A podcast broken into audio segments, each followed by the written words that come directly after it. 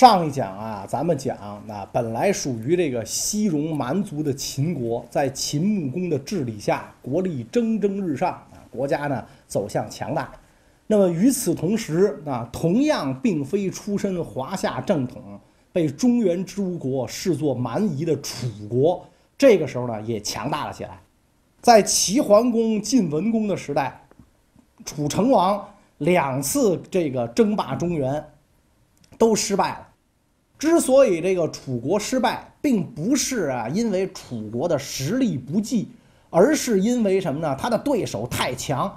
所以呢，成王回到楚国之后，啊，知道这个这时机未到，天时不与，啊，所以下大力气培养接班人，然后呢，让这个楚国国力富强。啊，儿子是个昏君啊，有点暴虐。啊，这个接接班之后没多久就被。干掉了，直到他的孙子继位。成王的孙子就是著名的楚庄王。庄王在刚刚继位的时候啊，不理朝政，这个国家大事完全托付给国相啊，自己呢整天是花天酒地、荒淫无道啊，让这个大臣们很是看不过眼。大臣们都觉得君上这个模样，先王好不容易这胼手抵足、沐雨之风打下的江山基业，眼瞅就要毁掉啊！所以大臣们非常着急，纷纷劝谏啊，要求这个大王立刻振作起来啊，使国家强大，不能由着这个晋国独霸天下嗯。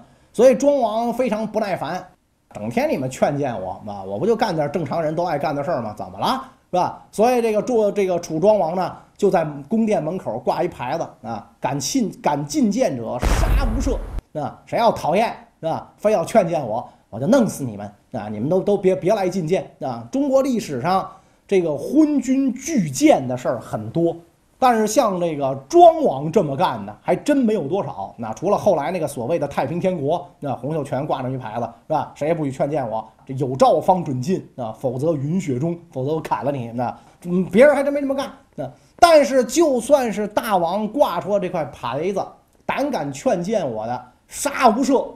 仍然有人不揣冒昧，冒着杀头的危险进宫来劝谏大王。这个人是谁呢？他的名字叫武举。武举你可能很陌生啊，没听说过这人。他有一个大名鼎鼎的孙子叫伍子胥啊，这个可能大家就都听说过了啊。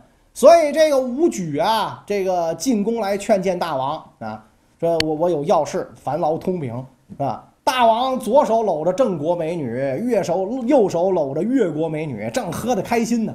一听说这个武举来了啊，就知道这小子八成又要这个给我劝谏，嘿，是吧？他是真拿我的话不当话呀！我说要杀头，他不信。行，试试寡人刀锋利否，是吧？所以懒不洋洋的看着这武举，爱卿，你进宫何事啊？啊，他要说只要这武举敢说您这么不对那么不对，马上。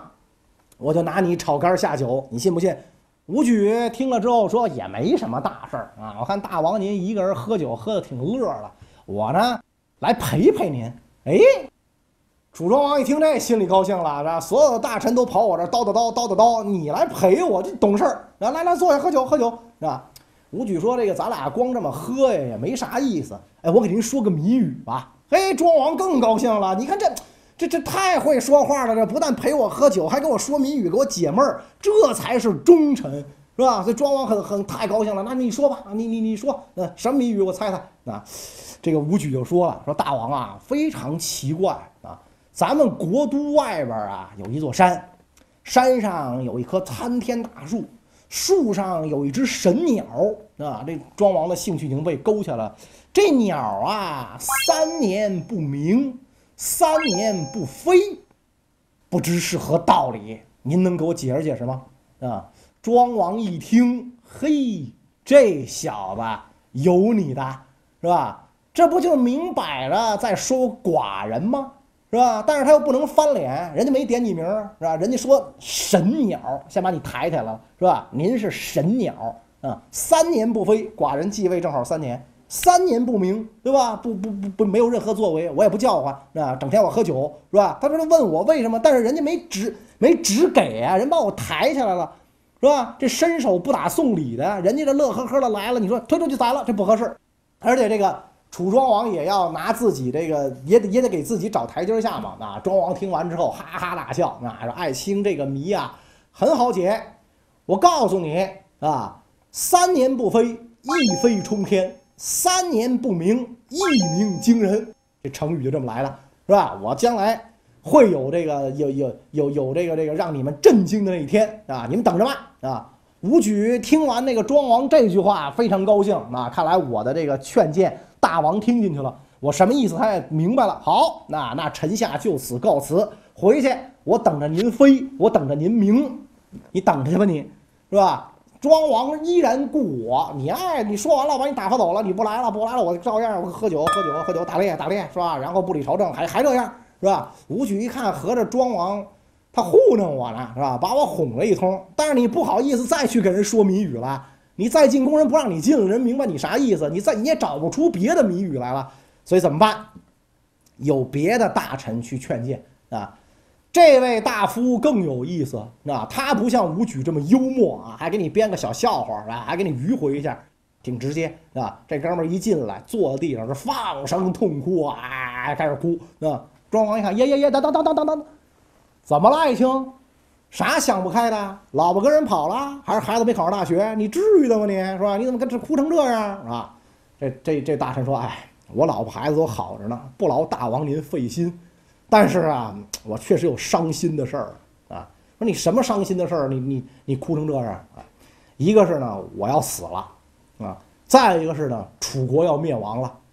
哎，楚庄王一听这话，觉得这个。”特别的这有意思啊！你要死了，去年你们单位组织体检，你各项指标都正常啊，是吧？没有要得没得要死的病啊！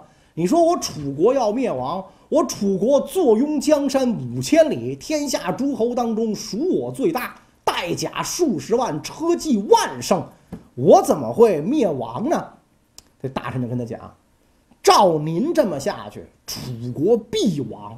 是吧？您那么荒淫无道，不理朝政，好好的先王的一份基业就葬送在您手里。再有钱，您也不能这么任性，不是？是吧？您那那您不能当二代，啊，您得这个，您现在得创业，您就不能就这么造，是吧？那楚国一亡，我不是必死吗？我这么大的一个忠臣，我一定会自杀殉国呀，我必死无疑啊！所以我哭就是哭，楚国要亡，我要死啊！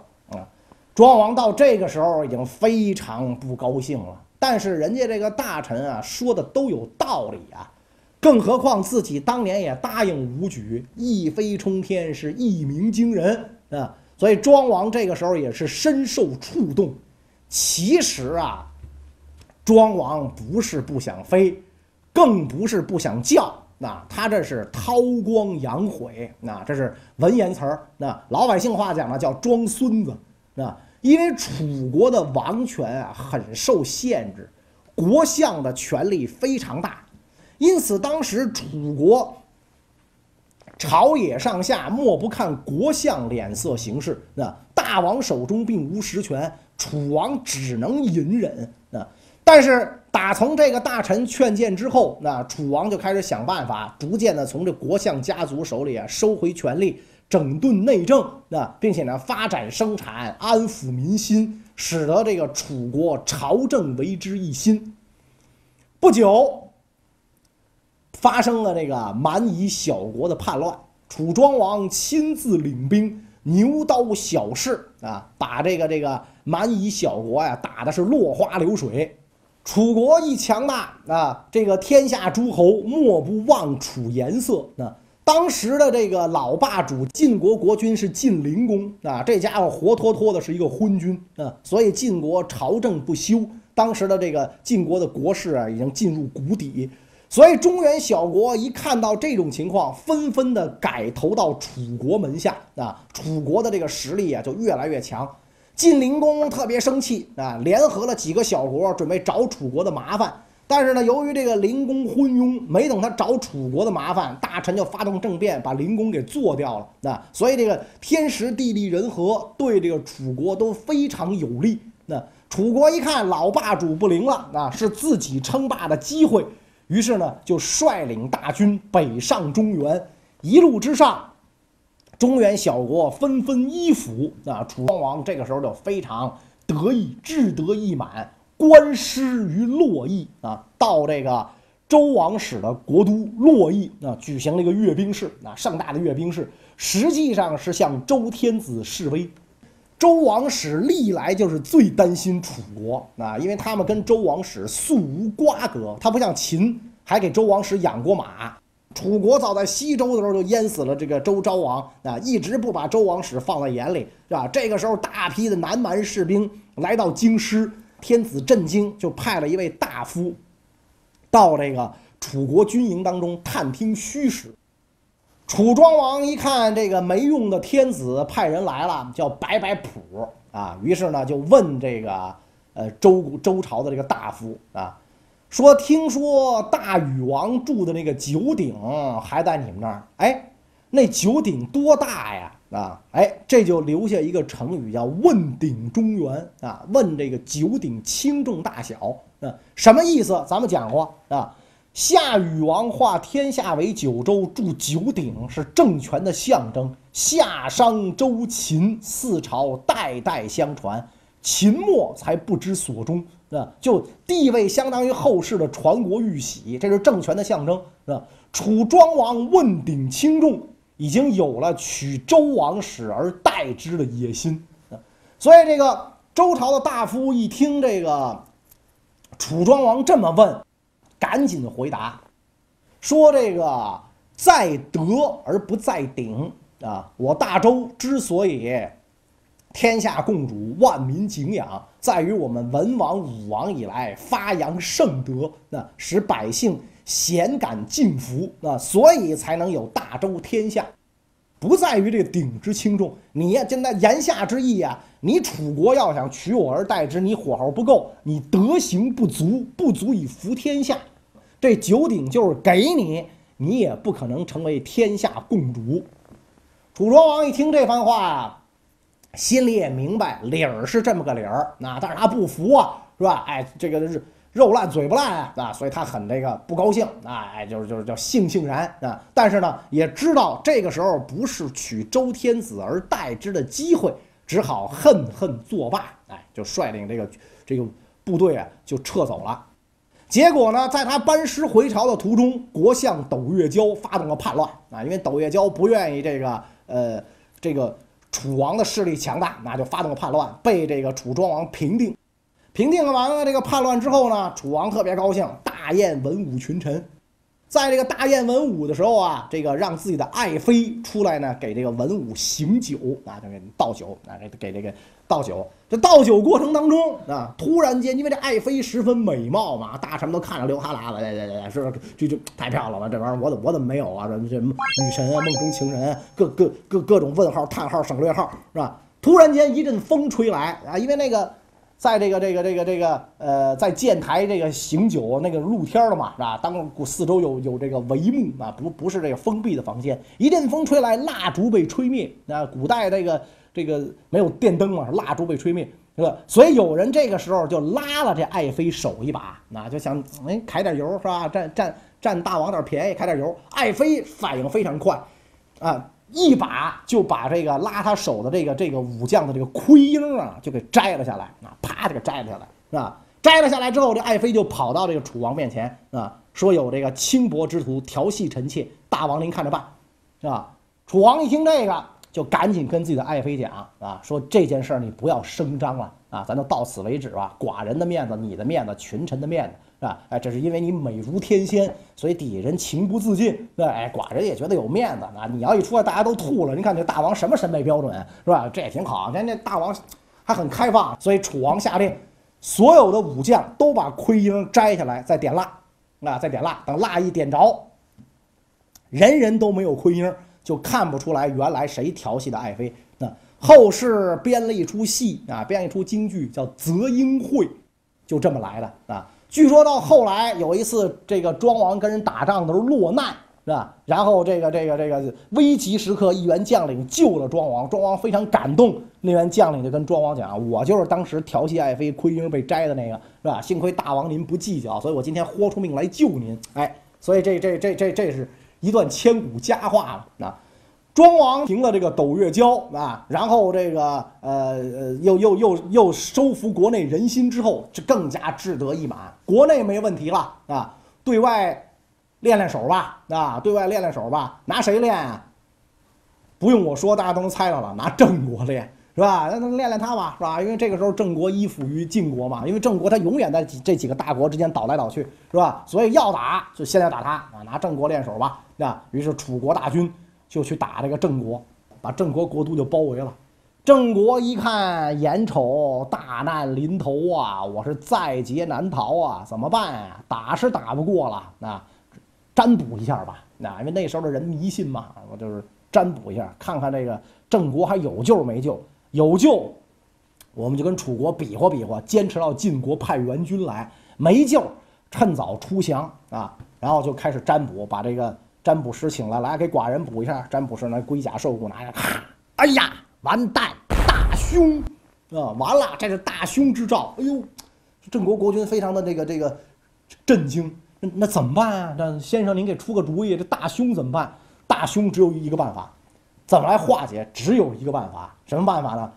全郑国的人，就都城中的人都去太庙哭，哭声越大越好啊！然后。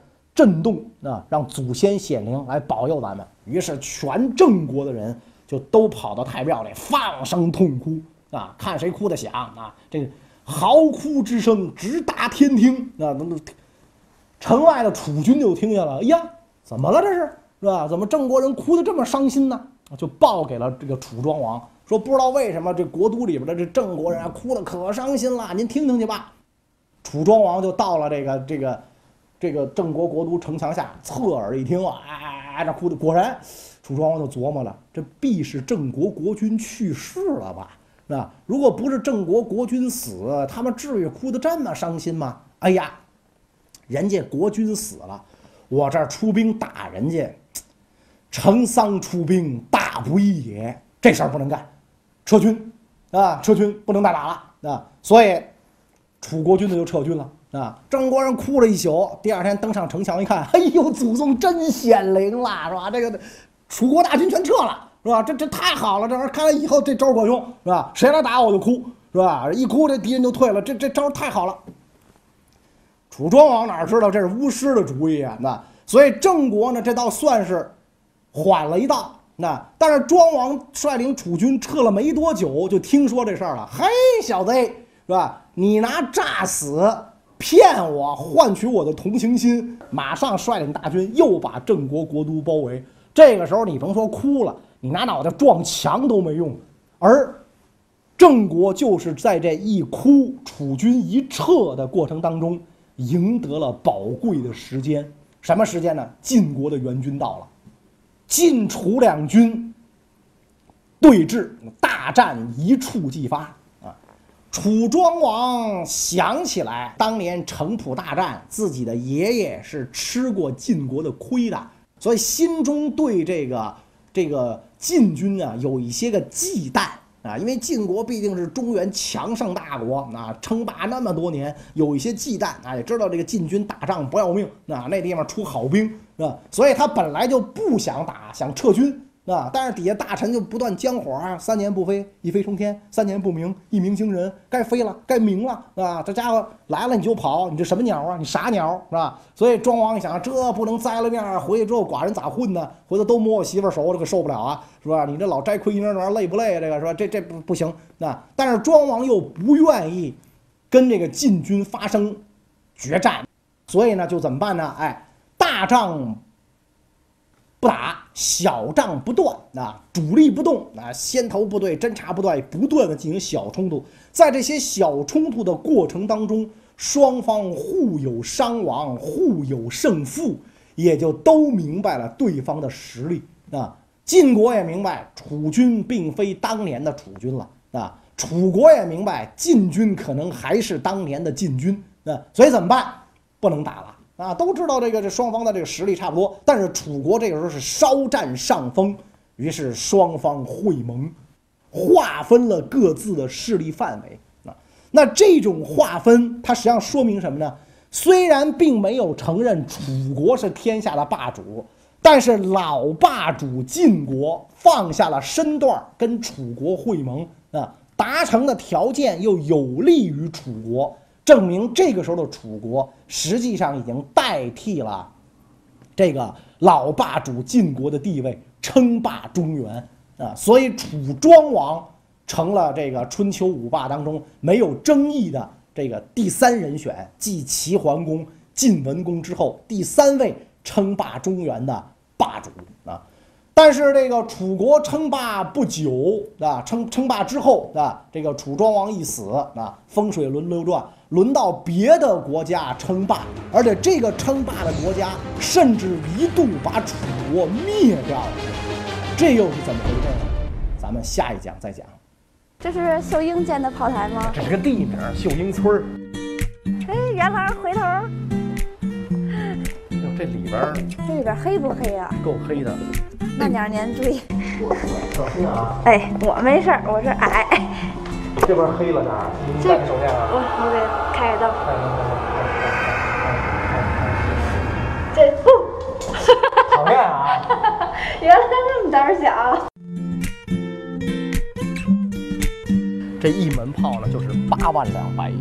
一两白银大概是二百四十到七百块吧，按米价算。算算不过啊你也。甭算了，我知道你也数学不好，但是呢，这个炮的结局令人真的是有点哭笑不得。